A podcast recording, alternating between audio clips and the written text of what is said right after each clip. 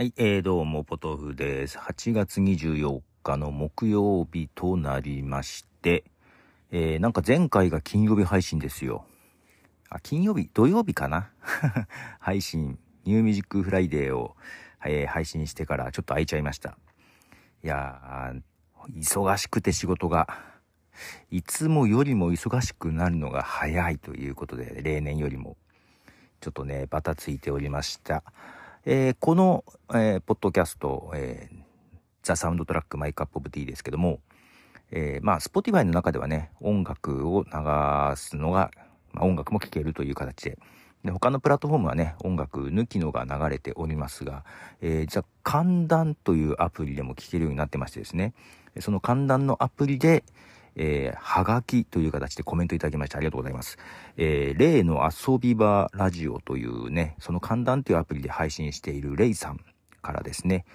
えっ、と、ドラマ、テッドラストの回に、えー、はがきをいただきました。寒暖の中でははがきなんですね。えっ、と、ちょっと紹介します。えーブライアン・メイ参加のクイーンっぽい曲が気になり、調べて聞きました。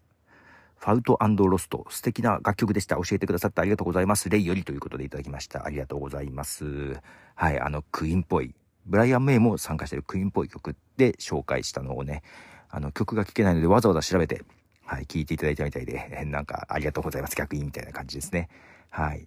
いやいやいや、デッドラストね、えー最後まで見ましたが面白かったですからね、そっちもおすすめですけども。で、今日なんですけど、えー10年前の今日、8月24日。まあ、Facebook の中でね、あの、過去の写真とか出てきたりするじゃないですか。何年前の今日みたいな感じで。10年前の今日、我が家に電子ドラムのセットがやってきた日でした。ドラムセットです。だから息子がドラムをやり始めたのが10年。もう10年前ということで。まあ今はね、えーまあ習いにも行ってたんですけども、今も習ってんだっけかな？うん。まあ、ただ今はね、バレー部の部活が忙しいみたいで、あんまりドラム叩いてませんが、えー我が家にあるドラムセットも、えーあまり誰も 叩いてない感じですが、はい。本当はね、叩きたいところもあるんですが、あれね、やっぱ防音が、うちも集合住宅なんで、あのね、下に響くんだよね、バスドラがね。それが大変でしたね、というところで。で、えー今日は、えードラム、えーの曲。ドラムの曲？ドラムをね、えー写真が出てきたので、ドラムっぽい曲を流します。ドラムっぽい曲ってなんだろうと思いながら、1曲目です。ザ・ストーン・ローゼズで、シー・バングス・ザ・ドラム。えーストーン・ローゼズのシー・バング・ザ・ドラムという曲ですが、まあ、ストーン・ローゼズはイギリスのロックバンドで、まあ、1983年にマンチェスターで結成されてですね、え2枚アルバムを出して解散しちゃいまして、結構好きだったんですけど、2枚で解散しちゃったんですよね。で、えーアミティっていうね、音楽 SNS のアプリの中で、その2枚のアルバム、ファーストとセカンドね、まあ、セカンドの方が好きだなっていう話が出てて、で、私セカンドの方が好きなんですよ。けど、一般的な評価はね、ファーストの方が高かったりするんですよね。まあ、セカンドの方がよりバンドのね、サウンドがはっきりしてるというか、結構ね、えーギターとかドラムが押し出されたか、ね、感じのミックスになってて、えー自分はそっちの方が好きだったんですけどね。ファーストの方がもうちょっとね、リバーブというかエコーがかった、今みたいな感じの曲が多いかなと。ということで、セカンドからも一曲流します。ザ・ストーン・ローゼズで、ベギング・ユー。はい、えー、ストーン・ローゼズ2枚目のアルバムから、ベギング・ユーっていう曲ですけども、えー、ドラムがね、レニっていう人なんですけども、このドラムが結構好きで、で、セカンドの方がドラムがね、結構出てくるミックスだったりして、で、ドラムのレニと、ベースがマニっていうんですけども、このコンビがですね、えー非常に良くてですね、で、マンチェスター出身のバンドということで、マッドチェスターっていう風にね、リズム呼ばれていました、ストーンローデズ。いや、結構好きだったんですけど、2枚で解散しちゃったんですよね。このそのドラムのレニが脱退しちゃったんだよな。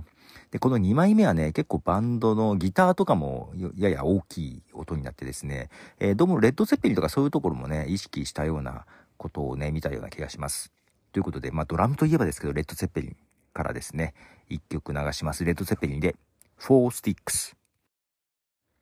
はい、レッド・ツェッペリンのフォースティックスですけども、きっとローゼズもこの辺に影響を受けたんじゃないかなと思いますけども、このフォースティックス、まあタイトルフォースティックスとなってますが、実際にドラムのボンゾ、えー、ジョン・ボーナムですね。ボンゾがですね、スティック4本で叩いたらしいです。はい。で、えー、まあドラムといえば、レッド・セッペリンの中のドラムといえば、えー、ライブでもドラムのソロを交えてね、演奏される曲がありまして、えー、まあスタジオ録音は4分21秒となってますが、ライブとかでは10分以上、20分ぐらいになることもありまして、この曲流したいと思います。レッド・ゼッペリンで、モビー・ディック。はい、えー、レッド・ゼッペリンのモビー・ディックですね。白芸ですね、意味としてはですね。えー、まあ、この曲は歌が入っておらず、はい、ドラムソロを交えたですね、インストゥルメンタル曲になりますけども、まあ、ただね、ギターのリフがすごいキャッチーで、うん、このギターリフのキャッチーさとドラムというね、で、これまたライブ版がね、えー、まあ本当に、えー、長くはなるんですが、えー、ドラムが好きであれば、ね、ライブ版もぜひぜひぜひ聴いてほしい感じ。で、えー、ライブ版もね、ブートレグとかでよく聞くとですね、叩きながらボンゾが吠えてたりすることもあって、まあその辺もね、面白いとこなんですけども。はい、ということで今日は、えー、個人的にね、すごく我が家的にですけど、10年前に電子ドラムを買ったということで、ドラム特集をしました。と言っても、ストンローゼスとメレット・ツペリンね、2曲ずつ流しましたが、いかがでしたでしょうかまたご意見ご感想などね、いただければなと。あと、こんな曲っていうリクエストもあったら、はい、ぜひぜひ。最近ちょっとね、更新頻度落ちてるので、あの、リクエストもらえたら、えー、すごく助かります。はい。ということで、ポトフでした。じゃあね。